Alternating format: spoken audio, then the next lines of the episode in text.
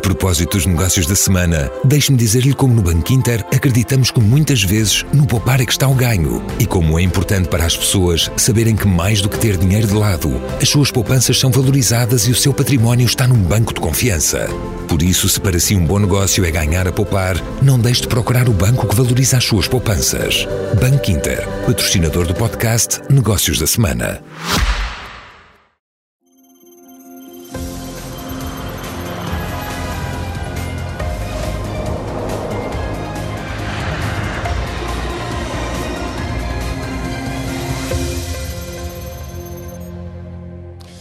Noite. Enquanto andamos todos a analisar, entretidos a analisar a espuma dos dias e a discutir o folclore da política, o governo toma decisões de muitos milhares de milhões de euros que vão condicionar o futuro do país durante várias gerações, sem praticamente nenhuma discussão pública. Estamos a falar da decisão de concessionar à REN a construção de um gasoduto entre Celurico da Beira e a fronteira com Espanha, no valor, sublinhe-se, de 414 milhões de euros para transportar o chamado hidrogênio verde. Estamos a falar na construção de um complexo de produção de hidrogênio verde em Sines, que vai custar 20% do PIB, mais de 40 mil milhões de euros, grande parte dos quais do PRR e dos fundos estruturais de Bruxelas. Estamos a falar da concessão de gigantescas zonas de superfície e fundos marítimos entre Viana do Castelo e Figueira da Foz para a instalação de turbinas eólicas offshore, que vai também custar milhares de milhões de euros na construção das plataformas e na instalação dos cabos de ligação à rede elétrica nacional. Estamos a falar da velocidade vertiginosa a que estão a ser aprovados grandes projetos de centrais fotovoltaicas por todo o país, destruindo habitats de vida selvagem, coberto vegetal e até muitos milhares de espécies protegidas, como sobreiros e azinheiras. Enquanto isto, as entidades reguladoras, como a ERSE e a Agência do Ambiente, continuam a atrasar a aprovação de projetos fotovoltaicos para autoconsumo de famílias, aldeias e pequenas comunidades, segundo a regra de que tudo o que é pequeno não interessa muito, tudo o que são grandes projetos das grandes empresas, Galp, EDP, REN e outras, é para avançar. Enquanto os milhares de milhões de fundos comunitários são canalizados para estes poderosos interesses da área da energia, o Ministério do Ambiente e a Agência do Ambiente impedem a aprovação de pequenas barragens e até charcas para a rega, numa altura em que mais de metade do país enfrenta uma grave seca. E, entretanto, a Espanha, Israel, os países do Golfo Pérsico multiplicam a instalação de centrais de dessalinização de água do mar para produzir água potável. Mas em Portugal não há dinheiro para construir duas ou três destas centrais no Algarve ou mesmo no Alentejo, mas há dinheiro guardado para construir uma central de dessalinização em Sines, lá está, para produzir hidrogênio verde. É neste país de prioridades trocadas e profundamente erradas, digo eu, só me a esta opinião, que o gestor Luís Todo Bom escreve um artigo em que pergunta por que é que há dinheiro para tecnologias não experimentadas, como o hidrogênio verde e as eólicas offshore, e não há dinheiro para aumentar a competitividade das empresas, por exemplo, para digitalizar e robotizar indústrias como a de moldes, de plásticos, metalomecânica, cortiça e outras atividades exportadoras. É neste mesmo país que a deputada Inês Corte Real escreve um artigo onde refere a existência em Portugal de um, o adjetivo é dela, nebuloso negócio milionário do hidrogênio verde e das eólicas, com milhares de milhões de euros a irem para as grandes empresas que mais têm lucrado com a poluição e as energias poluentes. É neste país que o engenheiro Mira Amaral escreve que o exagero das centrais fotovoltaicas e de novas linhas elétricas para a ligação à rede está a destruir a biodiversidade. O ex-ministro da Indústria lembra que Portugal tem um pico máximo de consumo de 10 gigawatts mas já foram atribuídas licenças para 20 gigawatts de energia solar e planeia-se mais 10 gigawatts de energia offshore de origem marítima. O próprio presidente da Associação de Empresas de Energias Renováveis já reconheceu em entrevista recente que as ligações da eólica offshore à rede vão custar caro e deverão acabar por cair na fatura dos consumidores. Convidados para a conversa e para o debate, Luís Todo Bom, engenheiro, professor universitário, administrador de empresas, foi presidente da Portugal Telecom e secretário de Estado da Indústria e Energia. Pedro Amaral Jorge, engenheiro, gestor internacional, é presidente da APREN, a Associação Portuguesa das Empresas de Energias Renováveis. E também João Joanás de Mel, professor de Energia do Ambiente na Universidade Nova de Lisboa, investigador do CENSE, o Centro de Pesquisa do Ambiente e da Sustentabilidade. Meus senhores, obrigado a todos pela vossa disponibilidade. Obrigado. Eu estou entre engenheiros, vou usar termos técnicos, se eu me enganar, corrijam-me se faz favor, mas nas grandes questões acho que estamos, iremos falar com clareza, se são boas ou não as tecnologias de que estamos a falar. Comece por si, engenheiro Luís, tudo bom? Porquê é que escreveu este artigo onde diz que estamos numa experimentação e inovação que custam muito dinheiro em Portugal e que vão favorecer aos grandes países como a Alemanha, enquanto nós torramos esse dinheiro, a expressão é minha, não é a sua do artigo, mas põe a questão precisamente que se calhar seria melhor canalizar esse dinheiro para as empresas, para a estrutura industrial já instalada e para aumentar a sua eh, produtividade e competitividade. Porquê é que escreveu este texto? Bom, um, tens de começar pelo, pelos conceitos e pelas definições. Vou-lhe pedir um favor. Este programa não é teórico, temos que ir diretos ao assunto eu sei, eu sei, e não lhe sei. posso dar mais de dois minutos e meio, três minutos eu a cada resposta. Peço desculpa deste ponto de situação, mas não temos grande hipótese para conceitos. Diga. Não. Eu escrevi esse artigo no âmbito do PRR. PRR quer dizer Plano de Recuperação e Resiliência. Certo. Foi um programa concebido na União Europeia, na sequência da pandemia, para permitir a recuperação das economias dos países da Europa e para aumentar a resiliência, ou seja, a capacidade de resistir a novas crises desses mesmos países. E, portanto, o que nós devemos canalizar, digamos, o, o dinheiro do PRR é exatamente para recuperar toda a nossa estrutura produtiva e nossa, da, da, nossa indústria e para lhe criar características de resistência e de melhoria e de inovação futura. Portanto, este é o conceito do PRR. O conceito do PRR não é novas, nova experimentação de novas tecnologias não, não, não, não, não testadas e, e, e, portanto, e que não, e que não garantem, digamos assim, eh, retorno. Mas mais, há uma, há uma nota que eu quero deixar que é o seguinte. Eu apresentei o meu livro lá sobre Manual de Gestão de Empresas Familiares há, que há três ou quatro dias, no Porto, perante um conjunto de empresários familiares da, da, da indústria, da, da, nossa indústria exportadora. Cortiça, metalomecânica ligeira, calçado, eh, enfim, todo, toda a da área têxtil e vestuário, etc. E todos eles eram unânimes a dizer que o dinheiro do PRR não chega às empresas deles.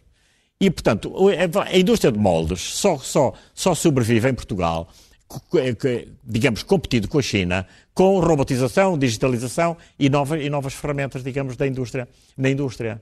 E isso não está a chegar, não está a chegar às empresas. Então, e, portanto, contesta esta ponho, opção eu... de aplicar grande parte das verbas do PRR nestas novas tecnologias não experimentadas, não maduras e que podem não dar o resultado esperado. Exatamente. Repara uma coisa, eu sou engenheiro químico de base, portanto, portanto eletrose de água a gente fazia em laboratório, não custa nada. Agora, eletrolisadores industriais estão na idade da pedra, ainda. E além disso, e há, e há água suficiente para fazer isso? E vamos ver, e, e, nós, nós, nós não resolvemos ainda o problema da interligação, digamos, elétrica, ultrapassar os Pirineus, etc. E vamos fazer um gasoduto, um gasoduto com hidrogênio verde. Portanto, é um, é um bocadinho esta, este contrassenso. Repara uma coisa, se nós fôssemos um país riquíssimo, ah, mais, mais milhão, menos milhão, para, para a experimentação, não vai mal ao mundo. Agora, nós somos um país pobre, nós somos um país, nós estamos no fim da tabela. E repara uma coisa, todo, o, o, governo em bandeira em arco agora com os 2,5% de crescimento, que é uma coisa que também me mete impressão, e, e com e capacidade exportadora e a, e a reação das empresas exportadoras. Mas que empresas são essas? São as, são as tais empresas para o qual o governo não olha, para além do turismo, claro, que é, que é digamos, que é a galinha dos ovos de ouro dos governos. São estas empresas para quem, para quem o governo não olha. E esta é a minha preocupação. É a minha preocupação, que é, que é não, é, é eu, eu sou completamente, não, discordo completamente das prioridades da utilização das verbas do PRR. Nomeadamente é para o desenvolvimento destas tecnologias. Que, que não estão maduras. Que estão, estão, muito, estão, estão muito, são muito incipientes. Não, tanto, tanto, tanto do hidrogênio verde, que são eletrolisadores industriais, como, como das, das, das, das eólicas em plataforma. Para ver, as eólicas offshore, em cuja tecnologia está, está testada, são as eólicas, digamos assim, e eu, eu, eu tenho um filho meu que faz, não, não faz mais nada a não ser projetos desses, que são as eólicas que estão, que são, digamos, estão, que estão que, estão, que estão, são suportadas ou são no, no fundo do, do, do, leito dos mares, não é em plataformas. Agora, plataformas móveis é um problema de engenharia mas, mas e de dinâmica muito mais complicado. Para a costa portuguesa ou para a zona de mar onde vai ser, uh, não é possível instalá-las no fundo porque tem um grande desnível, uma, uma é grande diz, profundidade. Eu, conheço mal, eu conheço mal, digamos, Portanto, a vamos utilizar portuguesa. uma tecnologia não testada, não provada, muito cara e por aí fora. É, Repara uma coisa, o, tanto o, como o meu filho me diz, e ele foi como disse, ele faz isso todo, todos os dias, o que ele me diz é que está, está a ser feitas experiências, digamos assim, as primeiras experiências estão a ser feitas na Dinamarca, mas é num mar mais calmo. Nós não só, nós não temos, um nós temos mais, um mar agitado. Mar, mais é chão, por assim dizer. A expressão portuguesa é um mar mais chão mais plano e, e, e menos Eventualmente, fundo. portanto, vamos ver. Menor é, profundidade. É? Menor profundidade. Menor profundidade. Portanto, digamos, a eólica, e, e, tem a ver com o tamanho das pás e com o rendimento, etc. Portanto, vamos lá ver. Se nós estivéssemos a desenvolver, como está a França e como estão outros países, a desenvolver eólicas, digamos assim, cujas fundações são no, no leito dos mares, tudo bem. Isto está completamente testado essa tecnologia. Agora, em plataformas móveis, não está. Agora, quem é gastar, sei lá, meia dúzia de milhares de euros em experimentação não vai mal ao mundo. Agora, milhões ou brutalidades. Milhares Portanto, de milhões. quando está, está-se a desviar, o problema é o seguinte: repara uma coisa, ao, ao está-se a desviar, essa, as verbas não são infinitas. Portanto, a minha preocupação é esta: está-se a desviar essas verbas, digamos, do apoio que é fundamental à, à nossa estrutura industrial eh, tradicional. Pedro Amaral Jorge, temos aqui duas, eh, duas, dois níveis de análise. Um é o desvio uh, da verba, como disse o engenheiro Luís Todo Bom, para outros fins uh, que não aquele que seria apoiar o, o tecido uh, produtivo nacional, que é exportador uhum. e que são pequenas e médias empresas. Mas eu, eu pedi-lhe, assim, não propriamente uma análise muito detalhada em relação a este ponto, mas mais em relação a estas tecnologias e ao facto de não serem maduras. E, e, e cita aqui uma declaração sua, foi ao Jornal de Negócios, isto é de 25 de maio, portanto não é... é foi a seguir ao dia do nosso evento de 24 de maio. Certo, em que o engenheiro Pedro Amaral Jorge reconhece ou diz que, de uma maneira ou de outra, os consumidores vão ter que pagar o reforço da rede para ligar ao eólico offshore. Isto já é um pormenor mais, eh, muito importante, mas é um aspecto já mais específico. Antes disso, pergunto-lhe, o que é que diz desta aplicação massiva de dinheiro em tecnologias não provadas, em tecnologias que vão demorar muito tempo a dar retorno, cuja produção ou valor unitário da produção vai ser inicialmente muito elevado em relação àquilo que são as formas clássicas, não estaremos então, a gastar então, dinheiro de forma eh, imprudente para as gerações eu, futuras? Eu, eu reparo, o investimento em renováveis que vai ser feito vai ser todo feito com investimento privado. Eu nem conheço qualquer verba do PRR alocada a qualquer plataforma de eólico offshore e não vejo nenhuma dotação orçamental de dinheiro dos contribuintes para desenvolver nada que tenha a ver com tecnologias renováveis. Aliás, até lhe posso dizer que da análise toda que nós fizemos do PRR não há um euro atribuído à produção de eletricidade a partir de fontes renováveis. Portanto, não contradizendo o que disse o Dr. Luís Todo Bom, na realidade, eh, as grandes empresas eh, do setor europeias apontam que em 3, 4 anos nós vamos ter os custos da eólica offshore flutuante, como vamos ter em Portugal, na casa dos 55, 60 euros por megawatt-hora. E não é o que está no Mar do Norte, porque repara, a Noruega, que eu não vejo que tenha um mar mais uh, calmo do que Portugal tem, aponta para ter 30 gigawatt até 2030. Nós temos uma meta de que iremos atribuir, nós, quando houver o concurso público, quando tudo isso for para base de licitação, a meta que está de ser atribuído será de 10 gigawatt sendo que até 2030 estaremos a falar de qualquer coisa de dois ou três. Deixa-me dar-lhe uma nota relativamente aos custos de rede que eu referi. Eu, na realidade, referi que os custos de rede eram pagos pelo consumidor, mas se ler o texto até ao fim, eu explico que, na realidade, a rede é paga pelo sistema elétrico. O sistema elétrico Depois nacional... Depois reflete é... os custos no consumidor, não, mas é a mesma coisa. Mas eu já lá vou. Não, mas é diferente. Porquê? Porque imagine que eu estou a transportar num caminhão mil laranjas e o custo de transporte são mil euros, só para simplificar. Como eu vou ter muito consumo, e é por isso que justifica o, a instalação das eólicas, a rede de transporte tem um custo fixo. O custo que há de ter aos consumidores vai ser sempre uma verba muito inferior na parcela das redes, porque o que vai acontecer é, no exemplo das laranjas. Se eu transportar mil laranjas por mil euros, sai um euro por laranja, mas se eu transportar duas mil laranjas pelos mesmos mil euros, sai-me 50 cêntimos por laranja. E, portanto, a lógica da rede não é o custo da rede que é atribuído aos consumidores, é a componente da rede diluída no consumo que é atribuída aos consumidores. E, portanto, a tarifa das redes seja construída uh, pelo operador de rede de transporte ou pelo operador de rede de distribuição no mercado regulado, ou seja construída pelos promotores e depois cedida ao Estado português, porque quer a REN, quer a redes são concessionários do Estado português, as infraestruturas pertencem a todos os portugueses, é assim que isso vai funcionar. Portanto, eu efetivamente oh, Pedro, referi... dizer-lhe uma coisa antes de continuar a sua explicação. Já, já reparou que está a falar como nós e vamos atribuir e vamos decidir. Já reparou que o Pedro nós, não, é- Portugal. não é governo. Não, não, nós Portugal. Mas, mas não, não, dá a ideia que a Prena ah, é que manda no governo não, nem penso para decidir nisso. essas não, coisas. É que não manda... Mas já, já reparou, no, a análise semiótica eu... ao seu discurso tira logo não, esta repara, conclusão. Eh, eu quando refiro nós, refiro-me enquanto cidadão português que também paga impostos em Portugal e trabalha em Portugal. Não me refiro, eu faço parte de um elo da cadeia de valor de todo o sistema elétrico nacional. Aliás, a função. Sim, mas fala com muita segurança que isto vai acontecer tudo assim. Não, não, não, não eu não estou a falar. Eu, eu estava a falar com muita segurança de que os custos de rede não vão aumentar. Se este processo então, mas vai avançar. Mas o que é que quer dizer que os consumidores vão pagar o reforço da rede para ligar ao eólico offshore? Não, porque na realidade isso é o título da notícia. Se ler a notícia, o que eu explico é que o Sistema Elétrico Nacional vai pagar uh, a rede e pode ser paga através de, da REN, operador Sim. da rede de transporte, ou pode ser pago pelos produtores de eletricidade, mas Pronto. no fim... Vão ser sempre vai... os consumidores Sim. a pagar. Está aqui a Todos frase. os consumidores. Sim. Sim. Então, e é preciso agravar muito mais a fatura? Não, mas é que não vamos agravar, é isso que eu estou a dizer, porque o consumo, como aumenta, a parcela das redes na tarifa reduz. Mas isso, isso é depois de se utilizar anos a fio. Não, não é anos a fio. Isso tem a ver no com início forma... tem que amortizar os investimentos. Isso tem a ver com a forma contabilística como o regulador entenda que os ativos que vão estando prontos a funcionar com aquele consumo, ou seja, as centrais, vão entrando em serviço e a parte da rede vai entrando em serviço, que se mantém o equilíbrio entre a produção, o consumo e a componente das redes a atribuir. E era isso que eu queria dizer.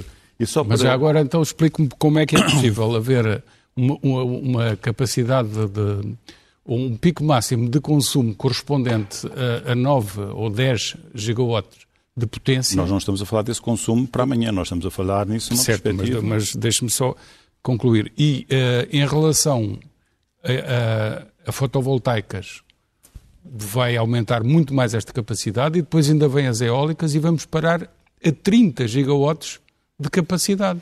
Depois o que é que vamos fazer então, essa então, eletricidade? Então, Deixa-me explicar. Do eólico acho... offshore, da eólica não, por essas serras. Existe uma explicação física e, muito e, simples e temos aqui e montes e, e o somatório todo. Não, mas deixa-me explicar que Com a é... agravante, já agora não. só para concluir o raciocínio, com agravante, não sou eu que sou engenheiro, mas acho que sei minimamente este assunto, para lhe perguntar, com agravante de há zonas, ou há períodos do dia em que nem uma nem outra servem, nem a eólica nem a fotovoltaica, e tem que se manter as centrais de queima de gás para, para ciclo combinado então, para garantir a, a, capacidade do sistema. Portanto, tudo isto vai somar muito mais e um dia destes temos a nossa fatura nas casas a duplicar e nas empresas a duplicar. Não, isso não vai, isso acho muito difícil que isso vá acontecer, vou-lhe explicar. Eu acho que quando nós olhamos para o sistema elétrico, nós temos que fazer uma distinção muito grande entre o que é que é um problema de potência, o que é que é um problema de energia. As centrais renováveis, para cada uma das tecnologias, tem um número de horas de funcionamento. E Portugal, felizmente, eh, era pobre na, na, economia dos hidrocarbonetos, mas na economia das renováveis é um país que tem potencialidade de facto de deixar de ser pobre e passar pelo menos a ser remediado, já que não consegue ser rico. E os custos nivelados de produção de eletricidade das tecnologias renováveis estão muito abaixo de qualquer alternativa fóssil. E quando me dizem que... Desculpa, só não queria interromper, mas a energia fotovoltaica ainda é vendida à rede a 300 euros a megawatt não, em média. Não, é média. não é em média. E 250 é, é de certeza. Não é em média. Vou-lhe explicar porquê. Porque isso é uma pequena componente da potência que foi atribuída em 2011, e isso representa para aí 200 megawatt, e há mais 2.500 megawatt que estão a vender em mercado. Portanto, quando eu somo os 200 mais os 2.500 e divido por os 2.700 ponderado por esses preços, é na baixo. realidade é muito mais barato. Mas deixe-me só voltar ao problema certo. da ponta. Quando eu ouço que a ponta em Portugal são 7, são 9, são 11 e nós vamos instalar 30, nós vamos instalar 30 não é por um problema de ponta, é porque eu só tenho os 30 se eu tiver em simultâneo, num instante do tempo, toda a hídrica a funcionar, toda a eólica a funcionar e toda a solar a funcionar. Ou isso não vai acontecer. E como nós temos um problema de energia, temos que ter essa potência disponível por muito tempo, então elas vão se complementando ao longo do dia. Mas há períodos do dia em que vai continuar a ter que queimar gás para garantir. Sim, hoje é verdade. Parte não produzida por hoje, hoje é verdade. E, aliás, o ano de 22 foi um ano que nos mostrou que, com a severidade que nós tivemos da seca, consumimos muito mais gás natural para manter o sistema a funcionar. Mas pela, te, pela tendência vai continuar assim. Infelizmente, as, séries, infelizmente. As séries, infelizmente para Portugal, mas, mas há, pode vir a haver soluções a serem pensadas. Eu não sou um especialista nessa área, mas do que tenho lido, para pelo menos mitigarmos o efeito da seca. Mas voltando à, à questão das renováveis, o sistema elétrico que está pensado pela Comissão Europeia, pela União Europeia, desde o pacote de energia limpa para todos os europeus, passando pelo Fit for 55 e passando pelo Repower EU, desculpe este anglicismo, mas não há tradução para estes dois últimos programas, é que o sistema elétrico europeu tem uma vantagem muito grande do ponto de vista competitivo face a qualquer outro sistema elétrico de outra região do globo e há de ser assente em três pilares fundamentais. A produção de eletricidade a partir de fontes renováveis, o armazenamento, seja ele feito em albufeiras para barragens, baterias para curtos prazos de tempo e a desenvolver a parte do hidrogênio, e depois vai se basear também na participação ativa dos consumidores com serviços de flexibilidade. Ou seja, poderá haver um momento em que os operadores de rede farão um acordo com os consumidores e perguntam-lhes o seguinte: olha, o senhor está disponível para eu o remunerar e poder desligar o frigorífico durante dois ou três minutos para equilibrarmos o sistema elétrico? Portanto, estas três parcelas são as fundamentais para o sistema elétrico do futuro que nós vamos ter. E, portanto, isto precisa efetivamente de aumentar potência elétrica instalada e precisa efetivamente de aumentar infraestruturas de rede também.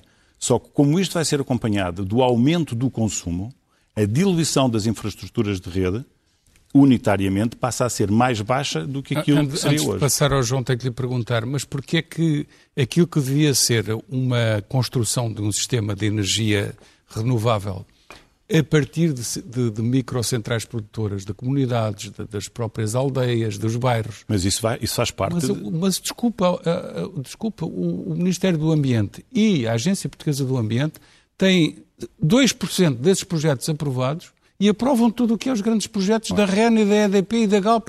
Desculpa. Há aqui um tratamento que é o pequenino não interessa. Eu tenho que verbalizar não, isto eu, assim. Eu não posso estar de acordo o consigo. O pequenino porque... não interessa, o grande vem cá e, e, tem uma via verde. É assim que funciona. Eu só conheço a informação da APA e da DGEG que é pública. Mas aquilo que eu conheço da, da informação pública, isso não traduz exatamente aquilo que se passa. Porque o maior crescimento que houve em termos de potência instalada fotovoltaica foi exatamente nas soluções de autoconsumo individual, coletivo, e teremos que resolver um tema uh, legal uh, para chegarmos às comunidades de energia. Mas se olhar para os dados, grande parte. Aí está, o Governo não quer resolver esse problema está, legal eu, não, eu, eu penso rapidamente está... com um pacote legislativo. Mas isso já está não interessa no... às grandes operadoras. Na realidade, o pacote legislativo já existe. O que é preciso é uma definição regulamentar. Falta sempre um decreto regulamentar. Não é um decreto, não é um decreto. É, é mesmo para emperrar, é um emperrar. Não, não é, não é. Porque, Desculpa, repara, isto é tão claro que não... É que não acho nada claro. Pois está bem. Não acho nada claro. Olha, diga isso hoje de Amir Amaral e... O, o autoconsumo...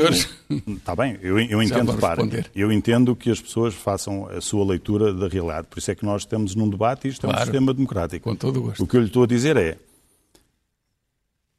quando nós olhamos para todo este processo da transição energética, nós estamos inseridos na União Europeia. A União Europeia tem um conjunto de regras e tem essencialmente duas ferramentas legislativas, diretivas e regulamentos.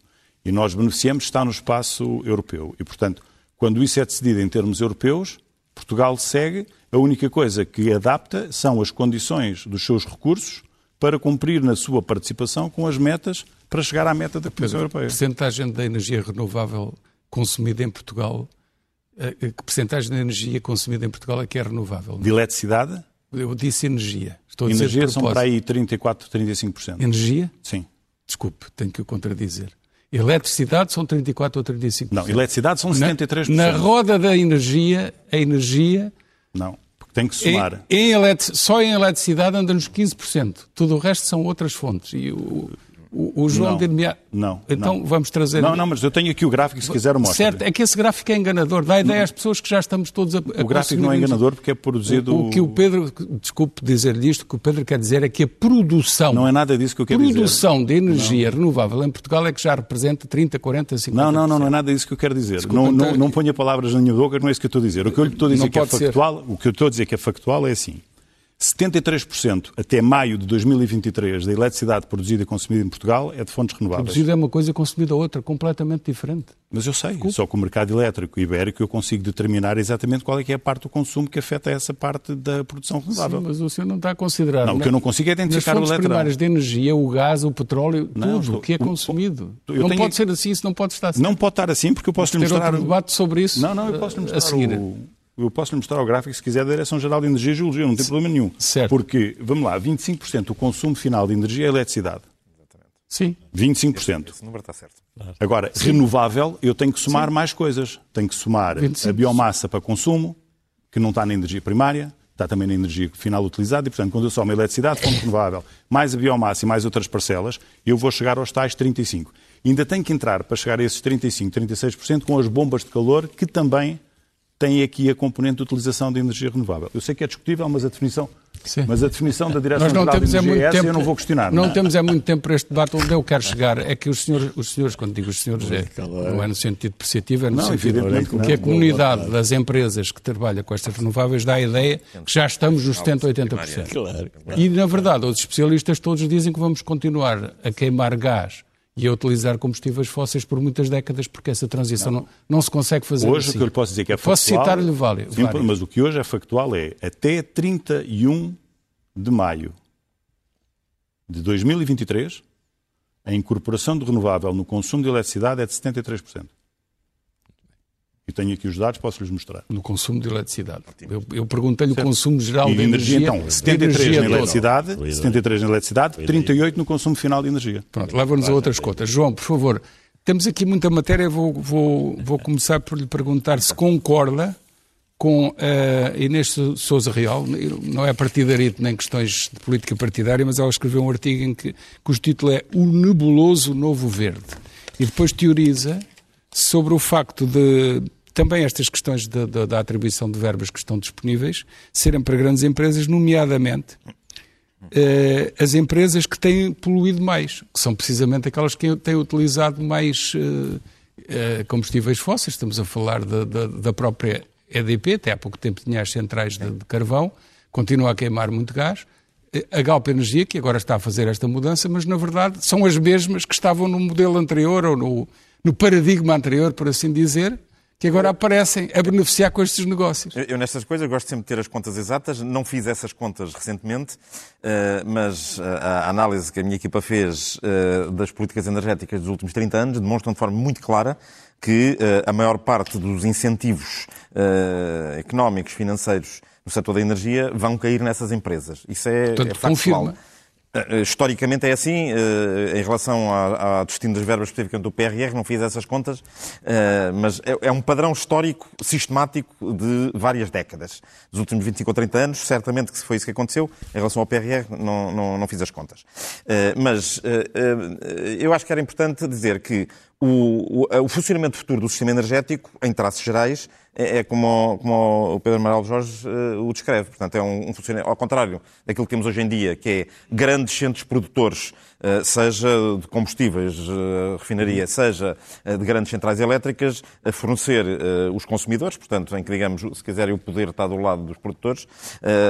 Enfim, o sistema energético do futuro será um sistema em rede em que, tendencialmente, todos nós somos simultaneamente produtores e consumidores. Portanto, é uma lógica de funcionamento radicalmente Não queria interrompê-lo, mas foi isso que, historicamente, em Portugal, é penalizado porque os pequenos produtores, quando querem vender à rede, as EDPs cá do sítio pagam-lhe cêntimos agora, ou agora, nada. E agora vamos, vamos passar. Isto, isto, é um modelo que é assumido, eu diria, por todos os especialistas, que será o modelo do futuro. E, portanto, já devíamos estar a dar mais passos nesse uhum. sentido. Já se estão a dar alguns, mas devíamos estar a dar muito mais. Isso é, é um aspecto.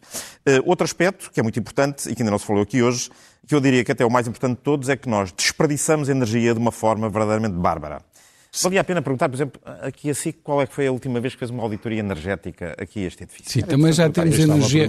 Também já temos energia fotovoltaica e, essas, e aqui nós não desperdiçamos grande coisa. São coisas diferentes. Mas uma diga coisa é a eficiência do uso se uh, a energia fotovoltaica, uh, enfim, tem menos impactos, certamente, menos impactos locais do que outras formas de energia, mas os painéis tiveram que ser produzidos num sítio qualquer, eu, eu com materiais uh, que são, cuja mineração é poluente, etc. João, desculpa, Portanto, eu tenho que lhe dizer, tal como disse o José Luís Todo Bom, não vamos aqui definir conceitos, não, não, não, nem assuntos que não temos tempo para discutir. Mas, mas, mas, a questão do desperdício desfoca-nos completamente daquilo que eu quero perguntar. A questão do desperdício é, é a primeira questão Eu quero lhe perguntar sobre, vale a pena gastar milhares de milhões de euros numa tecnologia não provada, que é a produção em eólica offshore, e vale a pena gastar 414 é. milhões de euros num, num troço de gasoduto que depois não é continuado Eu do lado da, da fronteira e que, espera, espera lá, não, e que não... para funcionar com hidrogênio verde tem que toda a outra rede de gás natural ser reforçada, que atira também para um valor de eh, milhares de milhões de euros. Não vale a pena nunca gastar uh, na, na, casa das centenas de milhões de euros em tecnologias não provadas.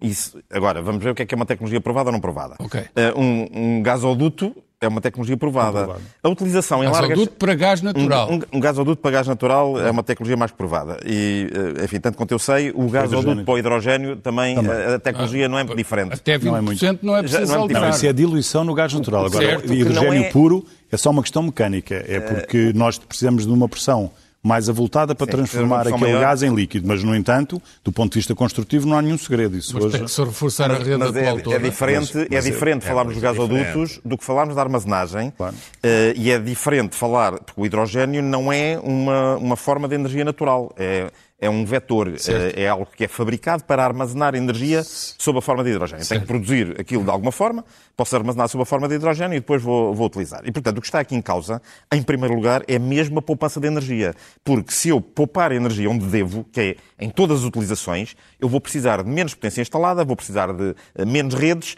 vou precisar de menos tudo. E, portanto, essa é, que é, essa é que deve ser a primeiríssima prioridade das políticas públicas, dirigida a todos os setores, dirigida desde logo às nossas casas.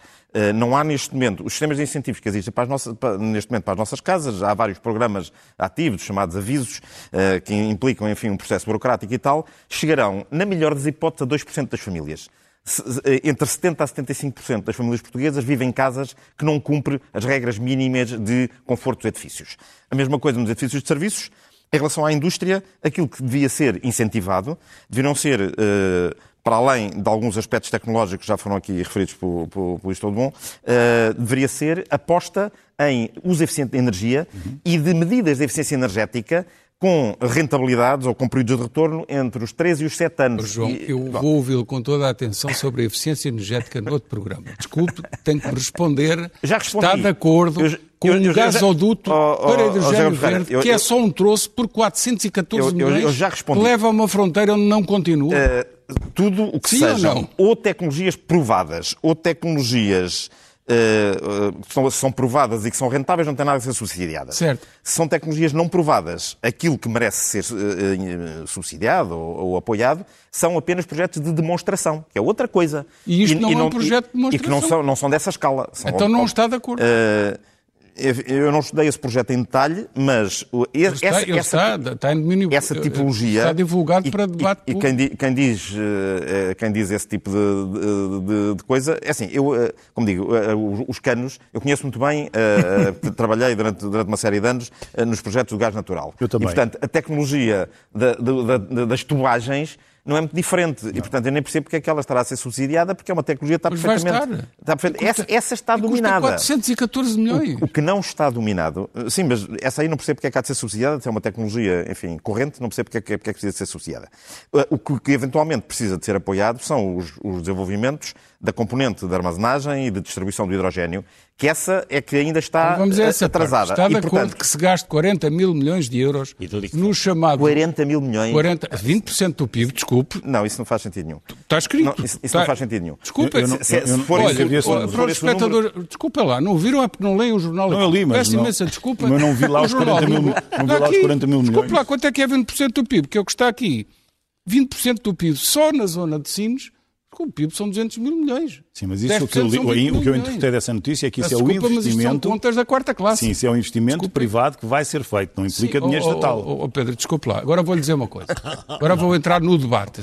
Deixar de perguntar, entrar no debate. Faz-me lembrar os tempos de antes da Troika, que era o Estado até nem tinha tanta dívida. E chegou a Troika e disse: Espera lá, então, mas vocês estão e... a gastar 33 mil milhões de euros em autoestradas em parceria pública ou privada que o Estado pôs fora do balanço e tem que pagá-la todos os anos, e isso é privado. Olha, foi parar, foi, olha, foi parar ao risco da República. Então, mas vamos debater. Este, mas isso, este dinheiro. Isso eram empresas públicas. Pagar, vou concluir o raciocínio. milhões de euros por ano estamos a pagar para essa Os senhores do setor privado gastarem nestes projetos de forma megalómana, megalómana vai pesar na dívida externa do país e vai contribuir para o rating, positivo ou negativamente. Desculpe lá, isto é verdade ou não é? Não. Ah, não? Não. Então de onde é que vem o dinheiro? Então, se o investimento for feito de empresas estrangeiras em Portugal e esse endividamento não for consolidado em Portugal, como grande parte dele não é... Desculpa, entra, entra em Portugal e fica como passivo. Não, mas, Tem que se pagar. mas o passivo não é do país, é da empresa e a empresa pode não ah, estar... não, nas contas externas é, não é não, no não. Estado, mas é nas contas externas. Mas as contas externas de quê? Das empresas? Não, do país todo. Não, contas então, externas. É, o que, o que, Balança o que eu, corrente de capital. Isso é a dívida agregada. Pois. Mas a dívida agregada para esses projetos, grande parte dessas empresas, pelo menos do que eu tenho conhecimento, são sempre investimentos muito avultados de empresas que não se financiam sequer em Portugal. Mas entra em Portugal como investimento.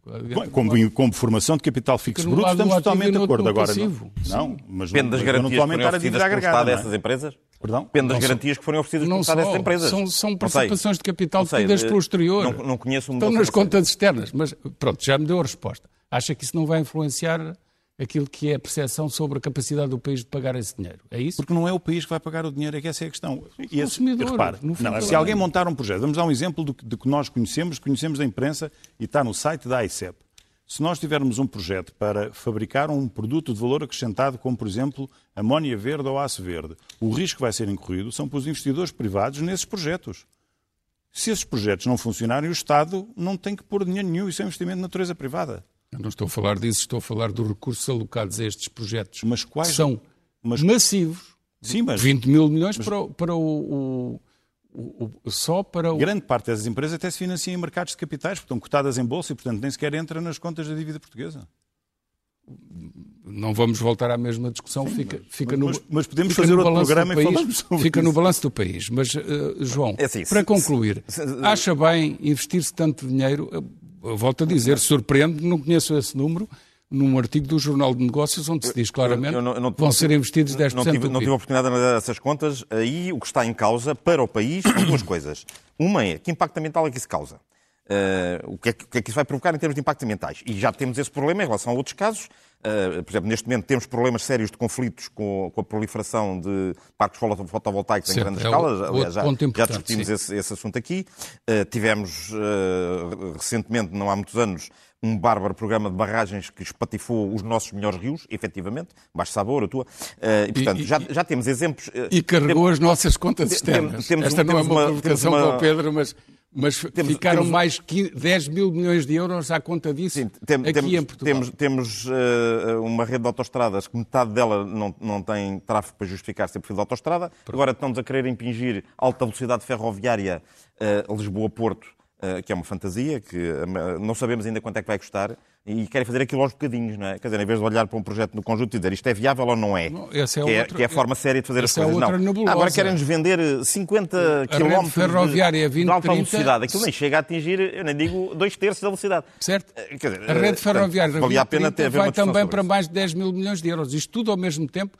Não, um dia se, destes vamos outra vez não, para uma se, bancarrota. Se nos Pronto, pusermos a fazer uh, a alta velocidade uh, Lisboa-Porto, que é desnecessária, uh, o que vai acontecer é que não se vai modernizar o resto da rede ferroviária, que essa sim faz falta para permitir a coesão do país.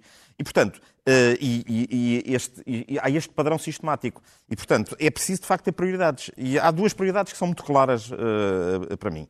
É indiscutível que temos que evoluir para as renováveis. Eu acho que aí, enfim, se não estamos todos Mas de acordo, estamos, estamos de acordo. O problema é o ritmo agora, o, uh, e a imprudência de certos projetos. Obviamente que uh, projetos, uh, tecnologias não provadas têm que ser ensaiadas. E, portanto, faz sentido que, se essas tecnologias têm perspectiva de ser interessantes, devem ser apoiados projetos de demonstração. Isso, isso sim faz sentido. O que não faz sentido é apostar nisso em larga escala antes dessa demonstração ser feita. São passos uh, diferentes. E quer o hidrogênio, quer as eólicas uh, offshore, caem na categoria de coisas que há perspectivas realistas de futuro que sejam interessantes, mas que o que faz sentido é investir em projetos de demonstração. Para, para responder claramente... Eu, eu, eu tenho que dar aqui uma nota relativamente àquilo que já existe em, em funcionamento. Eu, no caso dos eletrolisadores diretos com potência renovável, estamos no início, há para aí globalmente cerca de 300 megawatts em funcionamento. Agora, há 33 gigawatts de eólico offshore em estacas pela Europa toda e já há 200 megawatts em flutuante com planos... Sim, mas eu, vou, mas vou lá chegar. A, a costa atlântica não é a mesma coisa que o Mar do Norte. Mas não estou a dizer que é. exatamente. Mas repare, não, não é, nós não estamos, ou seja, Portugal não está nisto sozinho. Ou seja, isto é uma discussão feita eh, na União Europeia a 27 mais um, incluindo o Reino Unido. Mas atenção. E a Escócia com mares muito piores que o nosso, França com mares muito piores que o nosso e a Noruega. Mas tem têm- fundos muito mais não, não, baixos. estou a falar e, portanto, flutuante. a- Estou a falar de flutuante. Estou a falar de flutuante, Ah, não ok. estou a falar de estacas. Tá bem, tá bem. França, Noruega, Reino Unido. Mas a França não é flutuante. A desculpa. França tem um leilão atribuído recentemente de flutuante, 715 megawatts. É trocos. Trocos? Não, não é trocos. Para começar, são 715 Agora, megawatts.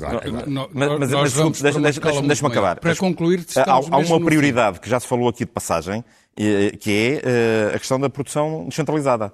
As comunidades energéticas Sim. eh, e, Claro, eh, e, eh, o investimento em, concretamente no fotovoltaico descentralizado, o investimento inicial é um pouco mais caro, porque estamos a falar de projetos mais pequenos e, portanto, tem a ver com, os- com- enfim, com a instalação, com os sistemas de controle. Portanto, o investimento inicial é um pouco mais caro. Mas tem uma série de vantagens muito importantes. Uma é que mobiliza investimento eh, de- privado de- dos pequenos prosu- chamados prosumers, produtores consumidores, eh, isso é importante. Outra é que exatamente põe nas mãos das pessoas a capacidade para produzir a sua própria energia e para gerir a sua própria energia. Po- posso E- dar e, uma portanto, nota nisso? uma, Tem uma- terminar, uma parte, uma parte terminar, muito importante o- disto O é... Adel Luís todo bom está em déficit e Não, é- faltam dois minutos. Mas é só uma nota para complementar o que o. Joana. É Dois assim, segundos. Uma medida que o Gomes Ferreira vai gostar. Uma medida facílima de aumentar o autoconsumo individual e coletivo é nós conseguirmos criar umas linhas bancárias em que se eu posso comprar um carro em leasing, eu poderia poder comprar um sistema de autoconsumo individual e coletivo e não apostar na capacidade de pagar diretamente do cliente, do tomador, mas assegurar que os bancos, se efetivamente eu não conseguisse pagar um mês qualquer, tinha uma garantia soberana. Ficou se houver uma garantia soberana do Estado, passado aos bancos, para toda a gente poder e fazer, porque as pessoas têm capacidade económica, não têm a capacidade financeira. Experiências passadas dessas coisas via, Não, não, via mas- banca não são Não, não. particularmente Para brilhantes. Ficou a ideia, mas eu nomeadamente em relação aos edifícios, não foi o que, mesmo há, nada o que há até agora são produtos financeiros vendidos pelas próprias grandes empresas, Pois. que é uma Pois, coisa muito podia ser complicada. independentes, não Já é? não temos... Podia ser Mas porquê é independente que o Estado devia. não financia isso através dos todo bom. Uh, uh, Porque João, já não temos tempo. disso, não desconta PRS, Já, como já não temos tempo. milhões de pessoas, Uh, não é? Luís, todo bom. Vou aqui ler que aquilo que disse ainda há bocado o- o e que os meus amigos debatentes acharam que estava a exagerar. Em território nacional, o maior vale de hidrogênio atualmente fica situado em Sines. Isto é como se já estivesse tudo construído, que estas coisas são vendidas em Portugal. Vendidas entre aspas. Na zona industrial e logística, as ILS, sob gestão da ASEP Global Parks. É ali que se desenha o futuro do Sines Hydrogen Val- Hydrogen Valley, com um pipeline de investimentos em curso confirmados e potenciais de 22 mil milhões de euros até 2035, o equivalente a 10%. Só falta aí a palavra investimentos privados. É só essa palavra Sim, que tá falta. bem, mas Pronto. não vamos outra vez discutir isso, é, é recurso que lá fica Não, enterrado. é diferente, era é como nas pública é uma barragens. coisa, investimento Pronto, privado é outra. Meu É. caro, faz favor, isto é uma imprudência ou não é? Primeiro, não são investimentos privados, vamos lá ver, vamos Então. ser sérios. Não. Todos eles vão, vão, vão, vão pedir subsídios e, e incentivos para os fazer. Mas o senhor já viu isso? É que eu não vi. Ah, vi, vi, eu vejo fiscais, então, pedem- Não, não, todos os incentivos dias. fiscais é uma coisa completamente não, diferente, Não, não é incentivos fiscais. Não há Europa hipótese, teve. repara uma coisa, mesmo, aliás, o Pedro acabou por dizer que daqui por 3 ou 4 anos, provavelmente, a tecnologia da- das eólicas offshore em plataformas estará desenvolvida. Não, há Eu- um roadmap para isso. Sim, hum, não sei se estarão desenvolvidos de 3 ou 4 anos. É um documento porque- da Comissão Não, Europeia. Sim, sim, mas a Comissão Europeia diz muita barbaridade. Porque aquilo, vão lá ver, o, o- o segurar, o- o, eles fixar, o fixar as plataformas é muito complicado. Vamos lá ver, uma coisa é, digamos, é, é, é fazer fundações em estacas no fundo do mar, outra, outra coisa é fixar uma plataforma. E esta história de que, ah, mas a indústria, a indústria petrolífera tem experiência, porque para plataformas, mas é plataformas onde tem um- uma, uma broca a furar, que não é a mesma coisa do que ter, digamos assim, uma eólica com tensões dinâmicas brutais para, para, para, para, para, suportar. Portanto, eu não acredito que daqui por quatro anos a tecnologia esteja desenvolvida. E não acredito que nenhuma Mas o empresa... senhor é direito à sua crença, não, normalmente. claro, dizer não, aquilo não, não, que... não, é, o problema dos engenheiros é uma chatice. E, o gás, Agora, o problema, e, o, e não acredito... Eu também, e o gasoduto caríssimo? Como é, é? que é? E o gasoduto caríssimo? E o gasoduto caríssimo. O, gasoduto, o, o, o, João tem, tem razão. Digamos, um gasoduto, toda a gente sabe o que é que é. Um tubo para onde passa gás. Agora, o tipo de gás, as temperaturas, as pressões a que passa é completamente diferente. Claro que... Hidrogênio não tem nada a ver com gás natural. Nomeadamente na pressão de liquefação tudo, e na tudo, pressão de transporte. E não estamos a falar na liquefação do, do hidrogênio, que é outra, outra, outra, outra, outra, outra aventura que anda por aí, pá, que era exportar hidrogênio, digamos, na forma líquida, com alta, altíssimas pressões Acho e baixas que isso foi só um exercício Bom, teórico. Não foi? Agora, tão teórico que, o, que o, pois, tão teórico, tão teórico que o Primeiro-Ministro António Costa andou a vender essa ideia. Tão teórico que o Primeiro-Ministro António Costa andou a vender ao país essa ideia, que os alemães já queriam e por aí fora. Portanto, o problema é simples, é simples. Não vai haver investimento privado a fazer exploração de eólicas offshore. Isso é, o que o senhor está a dizer é falso. Todo o investimento que vai acontecer é privado. Não, Pronto. é mentira. Não é, não é, não é, não é, então vamos marcar outro, não é, é verdade. falso. Não é verdade. Não é falso. Digamos, o conhecimento que eu tenho das, das empresas que etc, isso etc. É absolutamente estão, falso. Desculpe, estão todas a falar com o governo. Não chegam para estão, estão todas a falar com o governo a perguntar-lhes o que, é, que é que eles lhes dão. Todas a Isso é mentira. Ficou bem não é, claro. É, não é, é mentira, mentira, não é Eu vou mentira. explicar. o governo constituiu, vou explicar é, porquê. É. O governo constituiu um grupo de trabalho Sim. que é encabeçado um grupo pela DGEG, outro pela DGRM e outro pela Associação de Portos. Pediram-nos para nós darmos contributos com as maiores empresas de eólica europeias para que Portugal não cometesse erros que esses países que tiveram experiência já cometeram. Nós estamos a passar essa experiência e essa experiência é passar diretamente aos governos. Agora, pedir, pedir o quê? É que eu não sei o que é que se está a pedir. Não temos Pedir mais tempo. Subsídios? É simples. É quais simples. subsídios? Digamos é assim, é um desporto... É dizer, mas quais, quais, quais subsídios? Subsídio do PRR. Não tem nada a ver. O PRR não entra nas Vai, vai entrar. Não vai, não. Vai, não vai, vai, vai entrar. É Pedro Amaral Jorge. Não, não, mas eu garanto que vai entrar. Mas eu, Jornais de Melo, terminámos o nosso tempo. Vamos combinar assim. Não vale a pena continuar agora Sabe o que é que a gente fez assim? Que é para virmos ao segundo programa. Mas está prometido e para muito breve, eu gostei muito desta conversa, não concordei consigo com a mas distribuição não, entendo. do queijo da energia. Não, não. Mas eu trago um gráfico é da próxima outra, vez. Outra coisa é o queijo da distribuição da energia gasta em Portugal, que não concordei consigo porque Temos é um dado um objetivo. Antes, para clarificar ideia, o que é, que, é, Temos que, que, é que trazemos um queijo e cortamos às fatias. Não, não, trazemos uns dizer o que é que são, não é? Senhores, muito obrigado. obrigado Fica prometido para muito breve e agora muito rapidamente, já com o meu realizador e o meu coordenador a, a, a criticar-me porque estamos a empurrar o, o intervalo de Luís Todo Bom, precisamente, Manual de Gestão das Empresas Familiares, Novos Temas e Inclusões de, Inclusão de Caso Prático, segunda edição, edições Sílabo. De uh, o best-seller do New York Times, O Fim do Mundo é apenas o começo, Mapear o colapso da globalização, Peter Zehan, da editora Cultura. Revelações chocantes de corrupção, manipulação e crime internacional, confissões de um assassino económico. O autor confessa-se assassino económico no sentido que colaborou com os Estados Unidos para dominar as economias mais pobres, em seu benefício, dos Estados Unidos, e a estratégia chinesa para tomar o controle do comércio mundial. É um livro da Bookout.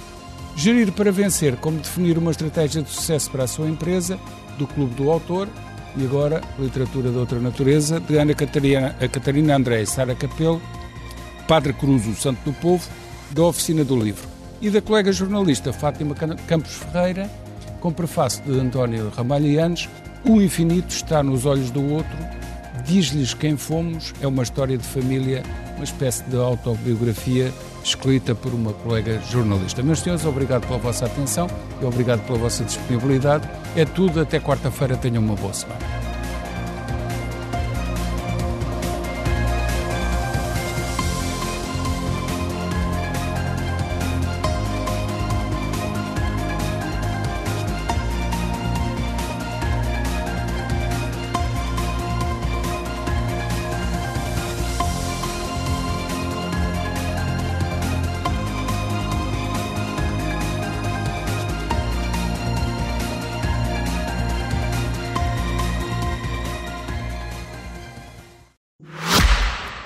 Propósito dos negócios da semana, deixe-me dizer-lhe como no Banco Inter acreditamos que muitas vezes no poupar é que está o ganho e como é importante para as pessoas saberem que mais do que ter dinheiro de lado, as suas poupanças são valorizadas e o seu património está num banco de confiança. Por isso, se para si um bom negócio é ganhar a poupar, não deixe de procurar o banco que valoriza as suas poupanças. Banco Inter, patrocinador do podcast Negócios da Semana.